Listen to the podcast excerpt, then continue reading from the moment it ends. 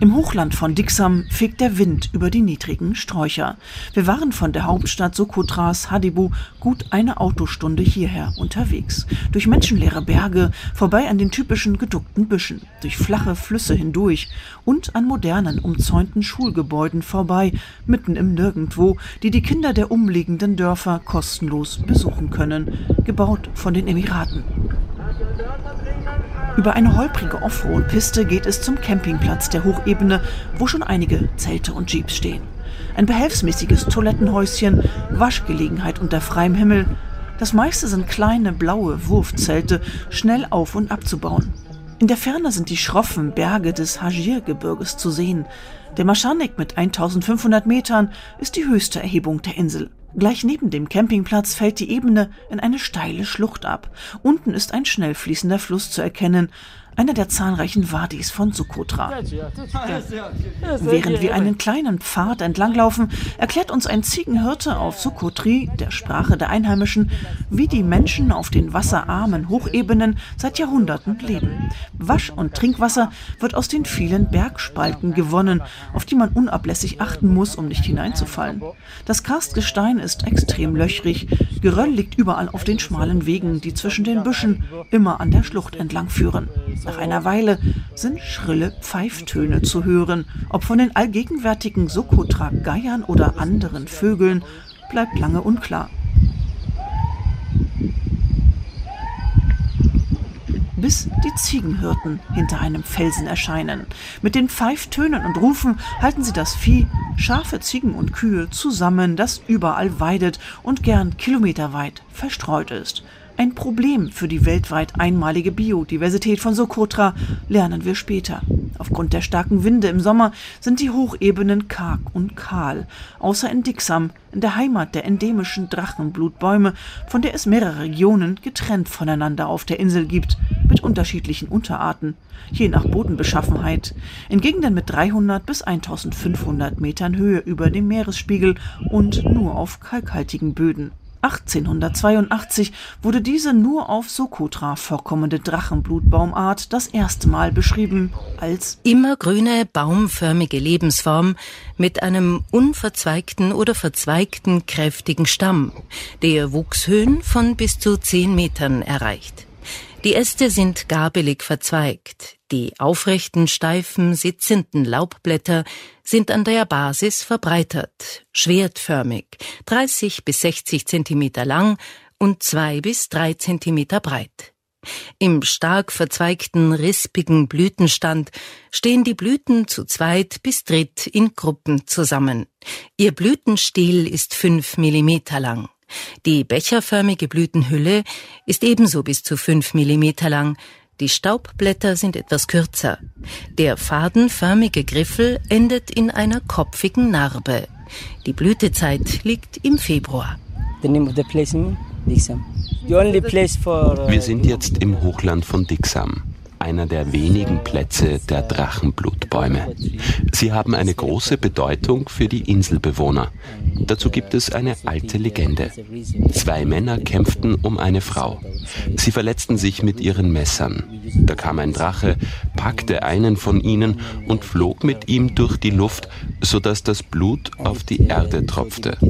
Dort wachsen seitdem die Drachenblutbäume.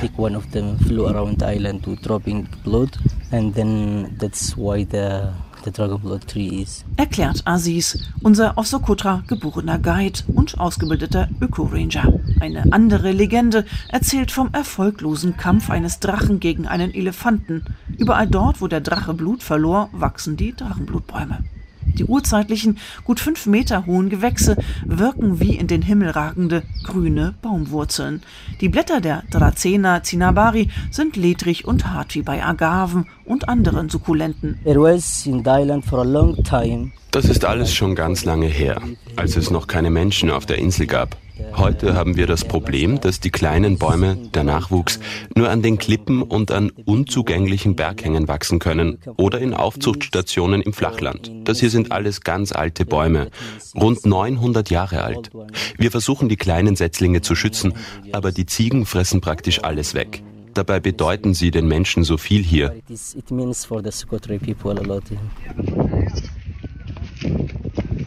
Der wissenschaftliche Name stammt von dem roten Harz, das austritt, wenn man den Stamm anritzt. Die blutroten Tropfen werden gesammelt und getrocknet.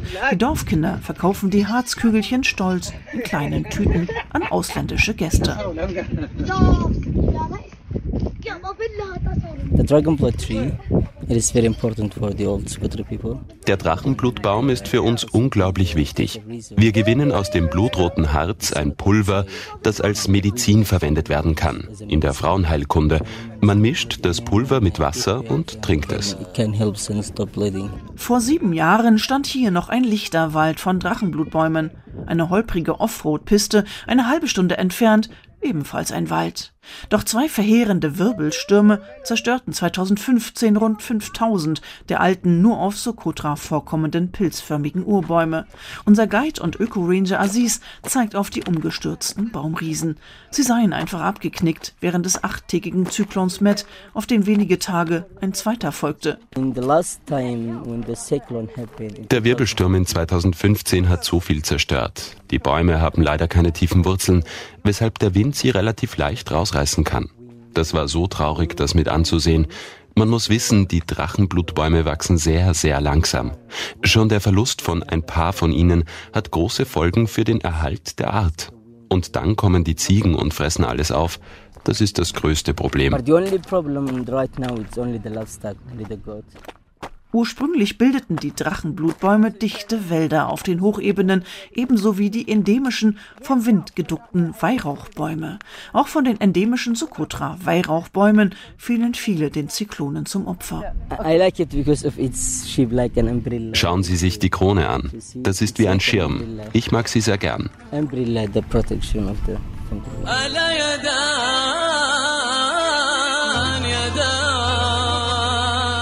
Was auch immer die Insulaner versuchen, die Drachenblutbäume werden immer weniger.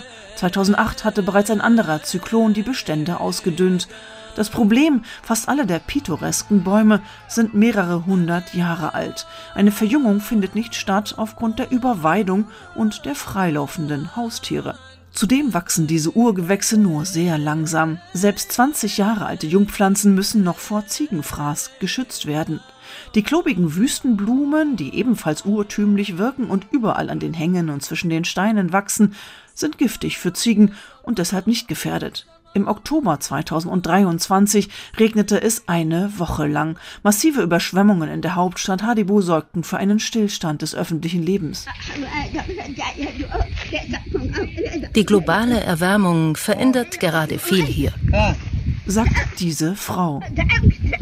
Sehen Sie, wir mussten Anfang Oktober unsere Fenster mit Plastikplanen abdecken. Der Regen und der Wind waren so stark, dass es durchregnete. Ihr geducktes quadratisches Steinhaus mit Flachdach, den typischen Innenhöfen und getrennten Frauen- und Männerbereichen konnte den Stürmen bislang gut trotzen. Das Dach von einem Nachbarhaus stürzte jedoch ein. Immer wieder sind Tote nach den Wirbelstürmen zu beklagen. Heftige Winde sind vor allem im Sommer keine Seltenheit auf Sokotra. Die Windsaison gehört seit Jahrhunderten zur Kultur der Einheimischen. Doch die Stürme werden immer stärker. Der Klimawandel beeinflusst uns hier sehr auf Sokotra. sagt der Wissenschaftler Fuad Nassib, der für die Meeresschutzprojekte auf der Insel arbeitet und Ansprechpartner für das UNESCO-Weltnaturerbezentrum auf der Insel ist. Raining, Der Regen, der zunehmende Wind, die Veränderung der Meeresströmungen, wodurch sich die Fischhabitate verändern und Korallengebiete versanden oder zerstört werden. Kürzlich entdeckten die Forscher und Meeresbiologe Nassib drei neue endemische Fischarten. Zahlreiche Korallen sind ebenfalls endemisch, kommen also nur rund um Sokotra vor. 27 Meeresschutzgebiete wurden seit Anerkennung des UNESCO-Weltnaturstatus eingerichtet. An Land gibt es zwölf Naturreservate. First of all, when they say we want to protect Socotra, Wir wollen diese geschützten Gebiete auch wegen des Klimawandels frei von menschlichem Einfluss lassen. Das wird nicht immer akzeptiert. Das sei nur politisch motiviert, sagen einige Bewohner. Aber wir reden mit ihnen und erklären es. Im Sommer wurden an mehreren Stellen der Insel i-DNA-Proben genommen, um die Veränderung der Biodiversität zu erforschen. Noch liegen die Ergebnisse nicht vor bei dem internationalen Kooperationspartner, dem Senckenberg-Institut Frankfurt, sagt der verantwortliche Wissenschaftler Uwe Zayons. Die Finanzierung dieser Forschungen zu Veränderungen der Meeresströmungen oder Pflanzenwelt von Sokotra seien seit dem Krieg im Mutterland Jemen schwierig geworden. Leider ist ein umfassendes meeresbiologisches Programm, das auch Untersuchungen mit Forschungsschiffen zum Beispiel zu ozeanografischen Bedingungen um die Inselgruppe beinhaltet, in den letzten beiden Dekaden nicht möglich gewesen. Wir arbeiten also auch aus Sicherheitsgründen, vor allem im küstennahen Bereich, sodass wir im Moment zur Veränderung der großen Meeresströmungen keine belastbaren Aussagen machen können. Gleichwohl sind solche auf lokalen ökologischen Kenntnissen beruhenden Beobachtungen natürlich wertvolle Hinweise, insbesondere für zukünftige Forschungsprogramme. Hallo. Ja? Ganz praktische Hilfe für die Rettung der vielen endemischen Arten ging Ende der 1990er Jahre von einer italienischen Organisation aus. Gemeinsam mit dem einheimischen Adib Abdullah richteten die Umweltschützer nahe der Hauptstadt eine Artenschutzstation für Drachenblutbäume ein. Die damaligen Setzlinge sind heute 28 Jahre alt. Sie erinnern noch immer eher an Agavenpflanzen, weil ihnen der Stamm fehlt. Der bildet sich erst nach weiteren Jahrzehnten aus. Bis die Ziegen die für sie sehr schmackhaften Blätter nicht mehr erreichen können, dauert es fast 100 Jahre. Deshalb wurden diese Pflanzen noch nicht ausgewildert in den Hochebenen der Insel. Wir warten vor der Tür auf den heutigen Leiter der Aufzuchtstation, den Sohn des Gründers. Er wird unterstützt von seiner Tochter und der Enkelin. Wir ziehen die Pflanzen hier alle aus Samen vom Hochland. Diese hier sind 17 Jahre alt. Sie wachsen wirklich sehr langsam. Er zeigt auf kleine, unscheinbare Gewächse, nicht zu vergleichen mit den ausgewachsenen, pittoresken Bäumen. Wir könnten die größeren Pflanzen auswildern, richtig, aber das bestimmt die jemenitische Regierung. Es gab staatliche Renaturierungsprojekte, aber jetzt nicht mehr. Sie kennen die politische Situation. Es gibt keinerlei Unterstützung von der Regierung. Nur die Touristen helfen uns. Die kleinen Drachenblutbaumsetzlinge werden geschützt von hohen Palmen. Rund 5000 Keimlinge hätten sie aus den Samen ziehen können in den vergangenen Jahren, erzählt Adib. Nicht alle überlebten. Die meisten wirken kräftig. Dennoch könnten sie außerhalb der Aufzuchtstation nicht überleben, betont er. Die Ziegen würden sie innerhalb einer Nacht fressen. Für Schutzzäune fehlt das Geld. Die Beduinen im Hochland müssten ihr Vieh stärker kontrollieren. Wir bieten den Pflanzen hier die besten Möglichkeiten, sich zu entwickeln. Hier haben sie Platz. In der Wildnis benötigen sie oft noch mehr Zeit, um zu wachsen. Sie wachsen sehr langsam. Das ist das Problem. مدرى المجروح هم تشفى جروحه واللي يكبر على روحه لو صعد عن نجمة جيبه وهم ملوحه لو صعد عن نجمة جيبه